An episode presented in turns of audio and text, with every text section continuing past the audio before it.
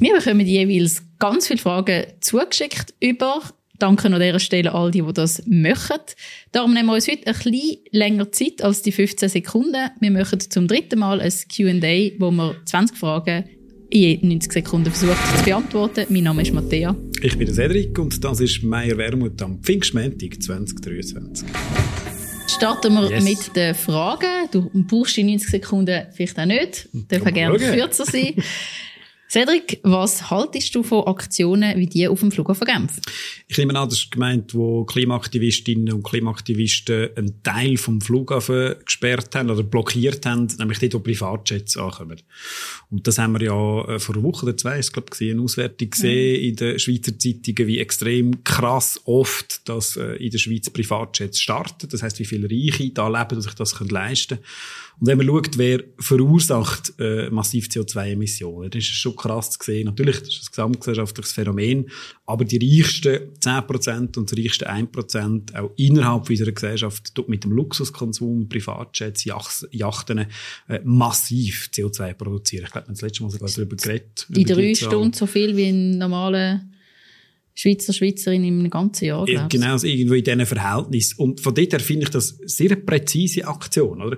Das ist eben genau auch auf eine schlaue Art auf Kritik reagiert. Man soll nicht das Gewerbe oder Leute, die in die Ferien gehen, blockieren auf der Autobahn, sondern die, die wirklich verantwortlich sind. Die übrigens auch die sind, die das Geld haben und Firmen kontrollieren und mit der Zerstörung von der Natur Geld machen ich muss oft gestanden sagen, ist jetzt vielleicht nicht nur eine populäre Meinung unter dem Bundeshaus, aber für die Art von Aktionen habe ich eine relativ grosse Sympathie. Das finde ich sehr, äh, sehr zielgerichtet. Unter 30 Sekunden. Was ist dein bisher grösster politischer Erfolg? Es ist nicht meinen allein, aber ich glaube, das, was wir wirklich gut gemacht haben, was auch extrem wichtig war, ist, dass wir wirklich von Anfang an bei der Covid-Krise uns für äh, Entschädigungen eingesetzt haben für die Selbstständigen, für all die, die vom einen Moment auf den anderen wirklich einfach das Einkommen weggebrochen ist. Und der Bundesrat zwar die ersten paar äh, Wochen äh, durchaus eine Entschädigung gesprochen hat und dann ohne Not mitten im Sommer gesagt hat, jetzt gibt's nichts mehr. Mhm. Und dann haben wir nach der Sommerferie im Rahmen von der Diskussion zu dem Covid-Gesetz uns können durch bringen, dass wir die ähm, wirtschaftlichen Entschädigungshilfen für die Selbstständigen, aber auch für KMUs können weitertragen. Das hat äh, Überzeugungsarbeit gebraucht. die Kommission hat zuerst Nein gesagt und am Schluss sind, glaube ich, irgendwie 180 von 200 Nationalräten zugestimmt, weil wir das auch gemeinsam mit den Betroffenen aufgeleistet haben, die Briefe, Mails geschrieben haben an die bürgerlichen National- und Ständerat, dem doch bitte zu folgen. Und das, die Wirtschaftshilfe hat sicher auch einen wesentlichen Teil dazu beigetragen, wie wir die Covid-Krise meistern können. Absolut. Wie wichtig ist der technologische Fortschritt? Ja, ist natürlich zentral. Äh, was ich nicht glaube, ist so die Gesellschaftsvorstellung, die sagt, gesellschaftliche Entwicklungen sind eigentlich vom Fortschritt getrieben äh, in dem Sinn. Natürlich gibt's äh, bahnbrechende Entwicklungen wie Dampfmaschinen, wie der Mikrochip, aber das Relevante ist ja immer, wie geht man denn damit um? Also wie baut man sie? Das entscheidet dann, ob, ob äh, Fortschritt im Sinn von Entwicklungen auch wirklich eine fortschrittliche Auswirkung haben, also das Leben von der, von der Menschen verbessert. Was ich sehr spannend finde, ist, dass es eine extreme Differenz gibt zwischen dem, was so der, der liberale Mainstream erklärt, wie Fortschritt funktioniert und wie es real passiert. Oder das Argument ist immer zu sagen, überall dort, wo freie Märkte herrschen, gibt es Innovation und Fortschritt. De facto zeigt aber die Wirtschaftsforschung, dass äh, wirkliche Innovation, grosse Sprünge nach vorne, wie zum Beispiel der Mikrochip, äh, meistens in sehr stark geschützten öffentlich-rechtlichen, staatlichen Forschungsbereich passieren, wo eben die Leute Zeit haben, ein Phänomen zu ergründen und nicht schon morgen müssen ein Produkt erkaufen. Beispielsweise das Handy, das Nattel. Nattel sagt gar niemand mehr, hat man mir erklärt. Das ist, glaube ich, nur noch unsere Generation. ähm, das cringe. Genau, wo mit, äh, wo mit äh, Mikrochips funktioniert. Das ist eine Technologie, die in staatlichen Universitäten entstanden ist und Apple hat die eigentlich nur noch zusammengesetzt. Ähm, und ich glaube, als Sozialdemokratin und Sozialdemokrat ist man zuerst einmal Freund oder Freundin vom Fortschritt, weil alles, was uns Technik abnimmt von, von lästigem Schaffen, ist eigentlich gut. Die Frage ist, wie geht man damit um? Führt es zu mehr Ausbeutung? Und das ist nicht gut. Wie stehst du zum Thema Stimmrecht für AusländerInnen? Es ist äh, eine Schande, dass wir weiterhin ein Viertel von unserer Bevölkerung ausschliessen an den sozialen Recht, aber eben auch an der politischen Teilhabe, indem dass sie einfach nicht können mitentscheiden Und zwar nicht mal auf der lokalen Ebene. Also Ausländer, Ausländer müssen zwar genau wie wir auch, Steuern zahlen, aber sie können nicht mitentscheiden, ob jetzt der Veloweg dort durchgebaut wird oder ob das Schulhaus in, in deiner Gemeinde gebaut wird, schon gar nicht über das Klimaschutzgesetz annimmt oder nicht. Von dem her finde ich, die, die von Entscheid betroffen sind, sollen können auch, auch mitentscheiden. Darum begrüße ich sehr, dass jetzt vor ein paar Tagen die neue Volksinitiative auch lanciert worden ist, wo jetzt zwar nicht das Stimmrecht geben für Ausländerinnen und Ausländer, sondern sogar einen Schritt mehr will gehen, nämlich erleichterte Einbürgerungen. Aber das Stimmrecht wäre ein erster wichtiger Schritt, dass eben auch die Menschen, die von etwas betroffen sind, können mitentscheiden. Aber es ist ein extrem steiniger und langer Weg, wenn man jetzt auf Kanton Zürich schaut, wo genau Kanton Zürich hat oder Mehrheit oder linke Minderheit leider hat, weil das äh, Städte ermöglicht wird oder der Gemeinde ermöglicht wird, für ihre Bewohnerinnen und Bewohner können Stimmrecht geben. Das ist an zwei Stimmen gescheitert, an zwei Stimmen von der FDP. Halb GLP, halb FDP. Halb GLP, halb FDP, genau. und zwei, die übrigens bisher kommen, dass sich aktiv engagiert haben, sich jetzt eigentlich jahrelang für das eingesetzt haben und jetzt nicht mehr von dem wissen. Ein Trauerspiel. Was ist das Beste und was das mühsamste an deinem Job? Das Beste ist natürlich der Podcast, den wir da dürfen aufnehmen Nein, tatsächlich, wir machen, äh, macht alles, was mit Austausch mit Menschen zu tun hat, am, am meisten Spaß, muss ich sagen. Also, das, ist vielleicht, das sollte man vielleicht nicht öfter sagen, ist eigentlich nicht gut, aber ich bin eigentlich viel lieber im Podcast oder bei den Sektionen mit den Leuten unterwegs als, äh, als oftmals Parlamentsarbeit, äh, ehrlicherweise. ich finde, das ist auch, das ist Politik. Das andere ist auch wichtig, aber das ist ja oftmals so sehr technisch, technokratisch, bürokratisches Klein-Klein. Das gehört dazu, aber das ist mehr Pflichtübung oftmals. Ich finde, der Austausch, der Aufbau von der Bewegung von den Leuten wirklich mitbekommen, was kommt an, was macht man gut, wo sehen sie die realen Probleme im täglichen Leben. Das ist das, was Energie gibt, mhm. zumindest. Das andere ist das, was mehr Energie braucht. Mühsam ist. Genau. Also, ja, ja, oft mühsam. Ja, oft. Wir haben eine Wirtschaftskommission mit einer Mehrheit der FDP, SVP. Ja, kann man sich vorstellen, glaube ich, wenn man den Podcast lässt. Ich gestern bin ich, ähm, also gestern, nein, vor ein paar Tagen, schon so kurz, äh, im, im Kanton Jura gewesen, wieder, an einem grossen Parteitag, über 100 Leute, und das ist einfach, extrem etwas Emotionales und etwas Energiegebendes. Ich weiß nicht, ob man sich das vorstellen kann, wenn man das nicht so macht, was einem das kann geben, wenn, wenn Leute einem positive und auch mhm. kritische Rückmeldungen geben auf den Job. Da, dann merkt man, da kommt etwas an, das macht etwas mit den Menschen. Das finde ich spannend. was ist deine Meinung zu meinem Kantonskollegen Andreas Glarner? ein unglaublich geschickter Provokateur, der wirklich versucht, die Menschen in dem Land zu spalten. Und auf eine Art und Weise, wo ich ähm, echt sehr wenig Verständnis dafür habe. Ich finde, ähm, ja, es, äh, man kann in einer, in einer anderen Partei sein, andere Meinung haben, aber es muss wie noch so ein Fundament, finde ich, von gegenseitigem Respekt geben. Und so im Eins zu Eins, finde ich, gibt der Andreas Glaner einem der Aspekt, aber mit der Art und Weise, wie er Politik macht, mit der Art und Weise, wie er auch demokratische Klima in dem Land oder das gesellschaftliche Klima in dem Land verschlechtert, finde ich, trägt er wirklich zu extrem viel Hass bei, wo sich real auch auswirkt auf Menschen. Das aktuellste Beispiel, oder, wo er, es ist einer von seinen Tweets gewesen, die mhm. dazu äh, geführt haben, dass in einer Schule in Stäfa hat müssen ein Gender-Tag abgesagt werden. Wir haben sie auch davon gehabt. Nee. Wo eigentlich die Schülerinnen und Schüler hat stärken in ganz wesentlichen Fragen. Und wie er sich denn da gefühlt dann auf die Schulter klopft und vor allem auch immer sich nach rechts, nach wirklich richtig, richtig rechts anbietet, finde ich recht problematisch. Ich finde, etwas, was man bei ihm extrem gut sieht, ist, dass eben oftmals Hass gegen Ausländerinnen, gegen Frauen, gegen queere Menschen eben nicht irgendwo von unten vom Stammtisch kommt, sondern von sehr gut situierten, reichen, weißen Männern. Und das ist extrem wichtig, dass man es immer wieder klärt. Der Hass und die Spaltung, die kommt von oben, von mhm. Leuten, die Privilegien zu verlieren haben. Und er ist ein typisches Beispiel für das. Er ist ein Zäusler und sagt, wenn der einen wirklich das Feuer empfacht, mit dem habe ich nichts zu tun gehabt. Was haltest du von der Einführung von einem dritten Geschlecht auf der Idee respektive im Pass? Also, das kommt darauf an, wie man es umsetzt, ist ja immer ja oder nein, weil die Frage ja ist, ist es denn wirklich mit einer Dreigliederung quasi gelöst? Das stellt ja wieder andere Fragen. Aber, dass man die Möglichkeit schafft, um sich nicht müssen, binär sagt man an dem, also männlich oder weiblich einordnen, in allen Lebenssphären, wo das nicht nötig ist, und auf dem Pass ist das in dem Sinne nicht nötig, äh, finde ich, finde ich das absolut richtig. Die Diskussion ist leider vom Bundesrat äh, abblockt worden, äh, mit äh, zum Teil Argument von internationaler Vergleichbarkeit, aber es gibt Staaten, die in die Richtung gehen, und dagegen ist eigentlich nichts äh, einzuwenden. Ich glaube, im tiefsten Kern heißt Sozialdemokratie einfach dafür zu sorgen, dass jede und jede so kann leben, wie er oder sie das möchte, im Respekt vor den anderen. Und das spielt doch keine Rolle, in welchem Geschlecht äh, man sich zuordnet. Das kann mir ja gleich sein, wie du das eintreibst. Und von dort her selbstverständlich. Also ich meine, die, alle Schritte in die Richtung sind richtig. Das ist übrigens jetzt der Bundesrat erwähnt, aber die zuständige Rechtskommission vom Nationalrat hat vor ganz kurzem einen Vorstoß überwiesen, wo genau also quasi ja, Massnahmen aufzeigen, wo man eben könnte in die Richtung ah, gehen. Vorbei. Ein erster ähm, kleiner Erfolg oder zumindest Minischritt in die richtige Richtung. Gibt es im Bundeshaus viel Sexismus? Ich würde sagen, so wie es überall leider nach wie vor in unserer Gesellschaft, auch in der Arbeitswelt, aber eben auch in der Politik Sexismus gibt, ja. Ich würde behaupten, ähm, jede und jede vor allem von vor allem, unseren ähm, Parlamentskolleginnen können äh, ein paar Anekdoten erzählen. Mich inklusive. Und das macht schon etwas mit einem.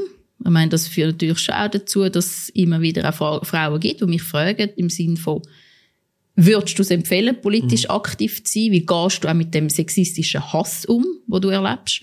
Und ja, ich würde es jeder empfehlen. Aber ähm, es ist etwas, wo wir nur gemeinsam können quasi entgegnen können. Und wichtig finde ich ist wirklich, dass man sich auch ja dass man es nicht akzeptiert und vor allem eben auch, wenn man sieht, jemand ist, verhaltet sich sexistisch anderen gegenüber, dass man dann auch interveniert. Ist Gerade auch als Außenstehende. Im, Im Bundeshaus, ich bin nicht sicher, ob das stimmt, was du sagst, im Sinn von gleich wie draussen ist. Ich habe es im Bundeshaus ist fast schlimmer, weil sich ja eigentlich dort so die, also ich merke, in der Wirtschaftskommission gibt es einige, ich nenne keine Namen, wo wirklich, die finden es eine Zumutung, wenn jetzt auch ja. noch insbesondere junge linke Frauen sich zumuten, über Wirtschaftspolitik zu reden. Und das erlebt man auf der Straße ja eigentlich so nicht. Das stimmt. Das Schlimmste, was ich wirklich mal erlebt habe, ist so eine Verniedlichung, so zu, wo einer, nenne ihn jetzt nicht, so die Arme um mich gelegt hat, was schon mal äh, übergriffig ist, und dann so gefunden hat zum anderen, äh, es ist schon noch ein Herziges, mich damit gemeint, im Bundeshaus, von wirklich äh, einigen Kollegen, und äh, ja, ja das war eine sehr unangenehme Situation. Gewesen. Wo Wo unterscheiden sich unsere Meinungen? Ich glaube, es gibt ein paar Punkte, die wir irgendwann mal, spätestens in unserer Autobiografie, die niemand liest, äh, veröffentlicht in 70 Jahren, wo man nicht kann. Die schreibst denn du? ja, ne, ja, Gott. Nein, ich glaube, dann nimmt man sich wirklich ganz wichtig, wenn man das macht. Ähm, es, ja, ach Gott, muss ich so, aber es ist jetzt beides blöd. Wenn ich nichts finde, ist es blöd. wenn man etwas wichtig findet, ist es blöd. Es ist vor allem, eigentlich, muss man ehrlicherweise sagen, seltener jetzt im politischen Grundgehalt, ähm, sondern oftmals eher in der strategischen Form. Äh, so, also jetzt haben wir gerade eine Diskussion, ohne, ohne zu, zu, zu verraten, um was es geht, wo ich lustigerweise, äh, wenn ich erst auf dem Punkt bin und finde, machen mal und schauen, was passiert, und du eher so, nein, wenn wir es nicht bis zum Schluss durchgedacht haben, machen wir es nicht. Und es ist mehr so in diesen Fragen, denke ich, so, eine taktisch-strategische Frage. Es ist wirklich lustig, wie normalerweise ich sage, ist es umgekehrt, dass ich eher die bin, die finde, so, jetzt ja, wo alle, also entscheiden nicht wir. Drauf, Nein, nicht hau drauf, aber im Sinne von, jetzt entscheiden wir mal und gehen jetzt einen Schritt weiter und du vielleicht eher der bist, der auch äh, zögert. Landwirtschaft. Lieber im Inland produzieren oder importieren? Ja, schon lieber im Inland produzieren, aber ökologisch produzieren. Ich glaube, das ist eigentlich, eigentlich der Kern, eine Landwirtschaft zu betreiben, wo Natur eben schützt, mit dem auch das Klima ähm, schützt, auch eine Biodiversität ähm, hochhaltet und auch noch ähm, möglichst tier- und, und artgerecht ist. Ich habe übrigens, das wüsste ich wenigstens eine kleine Landwirtschaftsvergangenheit. Ich habe in meiner ganzen Gimmi-Zeit meine äh, Herbst- und Frühlingsferien damit verbracht, die Ordner von der landwirtschaftlichen Schule auszuwechseln mit Blättern, die nicht aktuell sind, mit den neuen Blättern. Also äh, durchaus ein bisschen ein Bezug zu dem, im Gegensatz zu dir, die in der Wirtschaftskommission dich dem Thema verweigern. Nein, mich durch Spezialistinnen ersetzen, so muss man sagen. ähm, nein, ich glaub, zum Vorteil von allen übrigens. Nein, ich glaube, das Wichtigste ist wirklich ähm, möglichst ökologisch und dann aber auch noch so, dass die ähm, biologischen oder ökologischen Produkte auch wirklich ähm, bezahlbar werden. Mhm. äh, und nicht einfach nur denen quasi vorenthalten bleiben, die das Portemonnaie dafür haben. Also das, das finde ich die große Herausforderung. Das Zentrale ist ja immer so, wir haben verstanden, was heißt im Inland produziert. Oder wenn zum Beispiel die Wirtschaftskommission dann Geld wendet für Werbekampagnen für Schweizer Fleisch, wo mit lateinamerikanischem Soja produziert wird, dann muss ich sagen, ja gut, vielleicht von mir aus im Inland produziert, aber real höchst problematisch, so meinen wir es dann nicht. Genau. Bist du für oder gegen die Konkordanzdemokratie? Und dann steht auf Klammern, das ist damit gemeint, Zauberformel. Die Zauberformel meint die Zusammensetzung vom Bundesrat, die ja mehr oder weniger stabil ist seit Jahrzehnten in der Aufteilung zwischen den, zwischen den Parteien, zwei SVP, zwei FDP, zwei SozialdemokratInnen, ähm, eine CVP, mit wechselnder, äh, aber ungefähr. Ich, ehrlich gesagt, das ist eine Frage, wo ich hin und her gerissen bin. Ich finde, es hat tatsächlich einen integrativen Charakter, wo positiv ist. Also es bringt, es zwingt alle Parteien an den Tisch. Es zwingt den Bundesrat zu sehr ausdiskutierten mhm. Lösungen. Das ist so. Es ist auch mit der Demokratie, wo man muss Referenden gewinnen, musst du immer eigentlich eine parlamentarische Mehrheit haben, um überhaupt vor dem Volk zu bestehen. Das macht alles Sinn. Gleichzeitig, und das ist für mich eine offene Frage, wenn ich sehe, in welcher Kadenz wir jetzt in einer krisenhaften Welt drin sind, durch Pandemie, Krieg, Bankenkrise, Migrationskrise, das ist eigentlich nicht eine Migrationskrise, sondern Krise von der, von der Institutionen, genau, von der Ungleichheit, globale äh, Verwerfung auf uns zukommen, kommt schon die Langsamkeit von dem System, finde ich, finde ich an eine Grenze. Äh, auch zum Beispiel in Fragen wie, äh, wie stellen wir jetzt endlich ein, ein äh, Rentensystem auf, auf eine Situation ein mit volatilen Finanzmärkten, wo man nicht noch auch noch die Ausbeutung mit Investitionen beschleunigt, wo wir in dieser Konkordanzlogik fast zu langsam sind, habe ich schon manchmal meine Zweifel, ganz ehrlich. Sehr gute Frage. Warum dürfen wir eigentlich in Abstimmungskampagnen lügen? Wir erleben gerade so eine.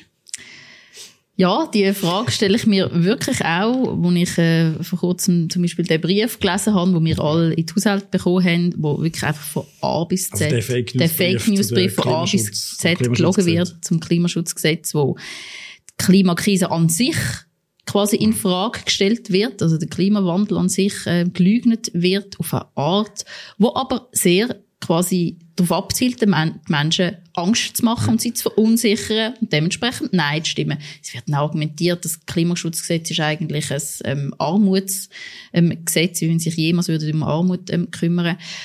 Warum ähm, darf gelogen werden? Ja, also ich wäre eigentlich schon dafür, dass man so ganz offensichtliche Fake News wirklich sollte, ähm, können rechtliche Schritte gegen, ähm, dagegen vornehmen, weil das einfach auch die demokratische Basis von einer Diskussion aushebelt. Wenn man gar keine Basis mehr hat, worüber man kann diskutieren oder auch streiten, sondern quasi die einen das behaupten und die anderen können einfach das Gegenteil behaupten, ohne jegliche ähm, Realitätscheck, dann ähm, fehlt der politischen Diskussion eigentlich auf den Boden. Und das, das finde ich wirklich gefährlich, also extrem Trump, gefährlich. oder? Alternative ja. Fakten, wenn ja. Wahrheit plötzlich relativ ist, ja, einverstanden. Haustier ja oder nein? Und wenn ja, ähm, welche, Cedric? äh, wir haben Haustier, äh, wie Matteo tatsächlich aus äh, leidvoller Erfahrung weiss. Nein, aber hat damals gesehen in den Videocalls, wir haben äh, Würsterrennmäuse, tatsächlich zwei. Ella und Yumi, das darf man sogar sagen, das ist nicht gefährlich.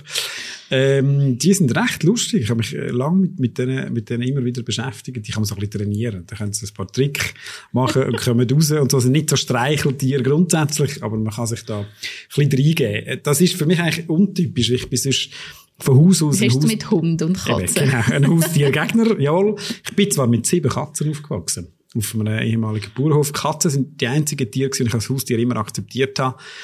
Hunde, auch wenn man das nicht viele Freunde macht und das in der Familie schwer umstritten ist, aber mit Hunden kann ich gerade gar nichts anfangen. Wir haben eine Katze als, als Kind, die wir müssen dort lassen, wo wir gezügelt haben, und ganz viel Meersäule. Meersäule? Meersäule. Die sind ein bisschen... Die aber nicht. Nein, nein. Was macht dir Hoffnung? Geschichte. Geschichte, wenn man sieht, was alles schon erreicht worden ist. Ähm, es sind mutige Frauen und auch Männer gewesen, die sich für ein Frauenstimmrecht ähm, eingesetzt haben. Es sind mutige Menschen gewesen, die die AHV eingeführt haben. Die soziale Errungenschaft vom, vom 20. Jahrhundert, es so Schluss gemacht hat mit dieser Vorstellung, jeder und jede muss halt selber schauen, sondern gesagt hat, wir sorgen füreinander. Ähm, Menschen, die sich für den Atomausstieg stark gemacht haben, die unseren Wald geschützt haben. Und das erfolgreich. Wir können auf dem aufbauen. Wir stehen auf den Schultern von all diesen Menschen, die Partei ergriffen haben für das und sich für das eingesetzt haben, mit ihrem Engagement den Unterschied gemacht haben. Und ja, das gibt mir Hoffnung, so zu wissen, wir sind äh, die Schultern für die zukünftigen Generationen mit dem, was wir machen, sei es, indem wir Gleichstellung voranbringen, den Klimaschutz stärken, dafür sorgen, dass der AV ausgebaut wird. Und das macht mir Hoffnung, dass wir Menschen zusammenstehen und füreinander schauen, auch fürs Klima. Man hört immer wieder, dass der Kapitalismus und Faschismus zusammenhängen. Wie ist das gemeint? Es gibt eine relativ ausführliche Forschung, wo sich äh, vor allem nach dem Zweiten Weltkrieg, natürlich nach der Erfahrung mit der Nazi-Diktatur, damit beschäftigt hat, was ist der Zusammenhang äh, zwischen Kapitalismus und, und, äh, und Faschismus.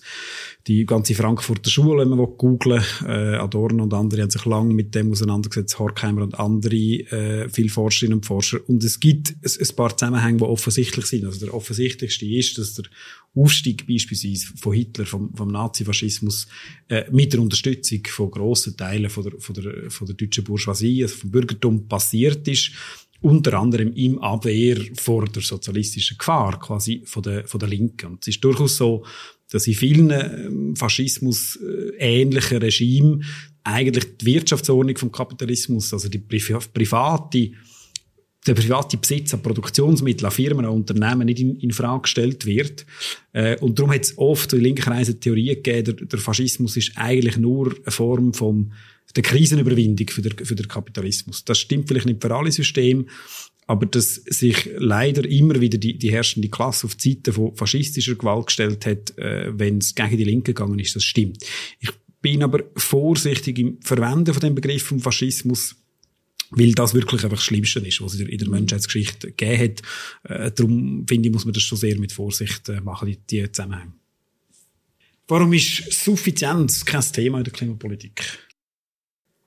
Was ist damit gemeint? Suffizienz meint äh, Genügsamkeit, dass es nicht immer noch größer, noch schwerer, noch mehr ähm, klimaschädlich muss sein, sondern dass man einmal kann sagen, es reicht jetzt, wir müssen eher wieder zurückfahren, abfahren zugunsten vom, vom Klima. Und ich würde sagen, in dem Sinn ist es auf der Ebene schon, schwingt es als Thema mit, wenn man äh, von einer 2000 Watt ähm, Gesellschaft redet, wenn man auch Klimaziele im Auge haltet, wenn du da vorher davon geredet hast, dass man Privatjets ähm, verbieten, ist so ein die Frage von ähm, Suffizienz für wen. Mhm, ich verstanden. Also ich meine, gerade Menschen mit äh, wenig Geld erreichen auch schon häufig jetzt schon Suffizienz, ja. ähm, weil sie schlichtweg auch, auch die finanziellen Mittel gar nicht hätten für mehr. Also ist auch eine kleine Frage, wo setzt man an? Aber einverstanden, ähm, es gibt sicher auch noch Potenzial gerade auch für diese Frage in der, in der politischen Debatte. Ist sicher auch nicht nur eine einfache Frage, auch nicht für links, weil es bis zu einem gewissen Grad auch mit Verzicht oder Beschränkung zu tun hat. Ähm, ja, auch für, für Menschen, die sich einen höheren Lebensstandard auch gewohnt sind oder höhere Freiheiten, was sie mit ihrem Leben machen, gewohnt sind. Wird sich die Lage zwischen dem Kosovo und Serbien jemals verbessern? Das ist eine gute Frage. Äh, die Hoffnung ist natürlich enorm hoch.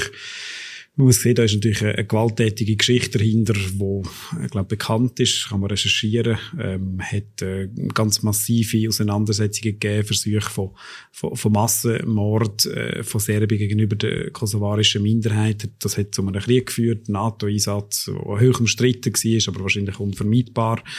Äh, zumindest ist, scheint sich das heute relativ klar zu klären. Ähm, und das hat Narben hinterlassen. Äh, massive, aber es gibt eigentlich keine andere Perspektive. Gerade wenn beide Länder, und das ist meines Erachtens die einzige Perspektive, näher an die europäische Gemeinschaft müssen rücken, dann wird Serbien irgendwann der Kosovo äh, müssen akzeptieren. Der Kosovo muss akzeptieren, dass es serbische Minderheiten gibt, was ja die Mehrheit auch macht, äh, im Kosovo, wo gewisse Selbstständigkeit muss haben. Und auf dem Weg wird es zu einer Normalisierung müssen kommen. Das wissen meines Erachtens auch die politischen Eliten äh, auf beiden Seiten, auch, auch bei den serbischen Nationalisten. Aber es ist halt elektoral im Moment noch schwierig. Und da ist extrem spannend, was jetzt in Serbien passiert. Wir haben die grössten Demonstrationen gegen den Regierungschef, gegen den Vucic seit Jahren. Das hat es in dieser Dimension nicht gegeben. Und gerade gegen die gewalttätige Rhetorik äh, von dieser Regierung. Und das macht mir eigentlich grosse Hoffnung, dass dass man immer das Gefühl hat, dass die Bevölkerung ja den Hass und die Gewalt gar nicht will, auf beiden Seiten mhm. nicht. Und wenn das durchdringt, dann sicher, dann hat es eine Perspektive. Wie würdest du die SP-Politik knackig zusammenfassen? Ja, ich möchte wirklich dort anknüpfen, wo ich vorher aufgehört habe, dass wir, dass wir die Hoffnung auch sind, dass es morgen ähm, besser kann sein, weil die Menschen in der SP mit ihrem Engagement den Unterschied machen. Wir sind die, die Partei ergreifen für die Gleichstellung. Ähm, das heißt dafür, dass unsere Kinder volljährig werden bis wir bezahlbare Kitas geschaffen haben, bis wir dafür gesorgt haben, dass sexualisierte Gewalt eingedämmt ist, ähm, bis es endlich anständige Rente gibt. Es ist die SP, wo den Klimaschutz vorantreibt, zusammen mit den Grünen, wirklich den Klimaschutz als die Jahrhundertaufgabe von unserer Generation, wo es eben massive öffentliche Investitionen braucht, damit wir die Klimaziele erreichen können. Und drittens, und das ist ein wesentlicher Teil von unserer DNA, dass wir dafür sorgen, dass die Menschen genug Geld im Portemonnaie haben, indem es Prämienentlastung gibt, indem wir die Mietabzocke endlich stoppen und indem alle Menschen einen anständigen Lohn und eine anständige Rente bekommen. Knackig wie ein Frischöpfel. Kann man als Politikerin die Sorgen von normalen Menschen überhaupt verstehen?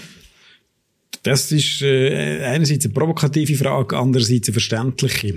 Äh, was heißt schon normale Menschen? Also heißt das Leute, die äh, quasi ein normales Einkommen haben, in einem normalen Umfeld leben, nicht in einer Villa, äh, dann glaube, bin ich absolut Teil von diesen, von diesen normalen Menschen. Äh, das ist immer so ein bisschen, glaube bis zu einem gewissen Grad ein Missverständnis. Äh, wir haben tatsächlich in der Schweiz, und da unterscheiden sich halt einfach die zwei politischen Seiten massiv, äh, so Mitte links ist tatsächlich auch Parlamentarierinnen und Parlamentarier kommen die grösste Teil aus, aus völlig durchschnittlichen Verhältnissen wie wir zwei jetzt, also normale Familienverhältnis. Gleichzeitig ist man in einer gesonderten Rolle, das mhm. stimmt. Und man ist manchmal der Bubble Bundesbären und kommt am Fernsehen und läuft Gefahr, sich für sehr wichtig zu halten.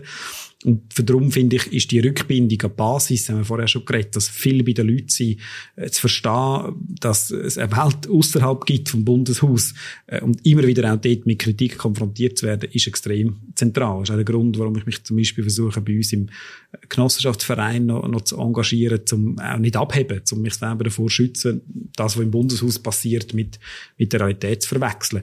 Und von dort her meine ich ja. Also ich würde äh, zumindest für unsere Fraktion absolut äh, den Anspruch erheben, dass wir voll äh, bei den Leuten sind, was Probleme und Sorgen angeht. Nützt der Lohndeckel, wo die Kommission glaub, beschlossen hat, bisher bei der Krankenkasse überhaupt etwas? Genau, beide zuständigen Kommissionen vom Nationalen Ständerat haben jetzt mal in einer ersten Runde einen Lohndeckel Deckel für die Chefs, Chefinnen von Krankenkassen zugestimmt. Das ist ein Novum, mhm. zumindest dass die Ständerätliche Kommission das auch fordert. Machen wir uns nicht vor. Prämien werden wegen dem nicht massiv senken, sinken. So, weil Klar. Man, bei Prämien reden von Milliarden und da redet man durchaus von Millionen, aber nicht von Milliarden. So. Aber dass einfach mit nichts zu rechtfertigen ist, dass die Chefs von Krankenkassen, wo ja etwas anbieten, was eine öffentliche Leistung ist, wir müssen versichert eine sein, Zwangsabgabe. eine Zwangsabgabe faktisch ist, können bis zu einer Million verdienen und Prämien für alle anderen ständig am Steigen sind, das ist nicht zu rechtfertigen. Das ist auch einfach respektlos. Und alle Gelder, die wir als Prämiezahlerinnen und Zahler zahlen, müssen doch bitte schon in unsere Gesundheit fließen und nicht in die Kasse von ein paar wenigen Chefs. Und von dem her, ja, nützt es etwas in dem Sinn, dass man einfach sagt, wir, es ist respektlos, wenn so Löhne gezahlt werden. Gerade in einem Bereich, wo eine öffentliche Leistung darstellt. Absolut. Gut, das wäre es schon wieder gewesen. 20 Fragen, 20 hoffentlich mehr oder weniger überzeugende Antworten. Danke vielmals für all die Fragen, die ihr geschickt habt. Wenn ihr noch weitere Fragen habt, dann wie immer an meierwermut.spschweiz.ch oder in Kommentarspalte. Wenn euch die Antworten gefallen haben, dann könnt ihr jetzt den Podcast abonnieren, egal ob ihr ihn geschaut oder gelost habt. Wenn sie euch nicht gefallen haben, dann macht es trotzdem. Wenn ihr Lust habt, hören wir uns nächste Woche wieder. Danke.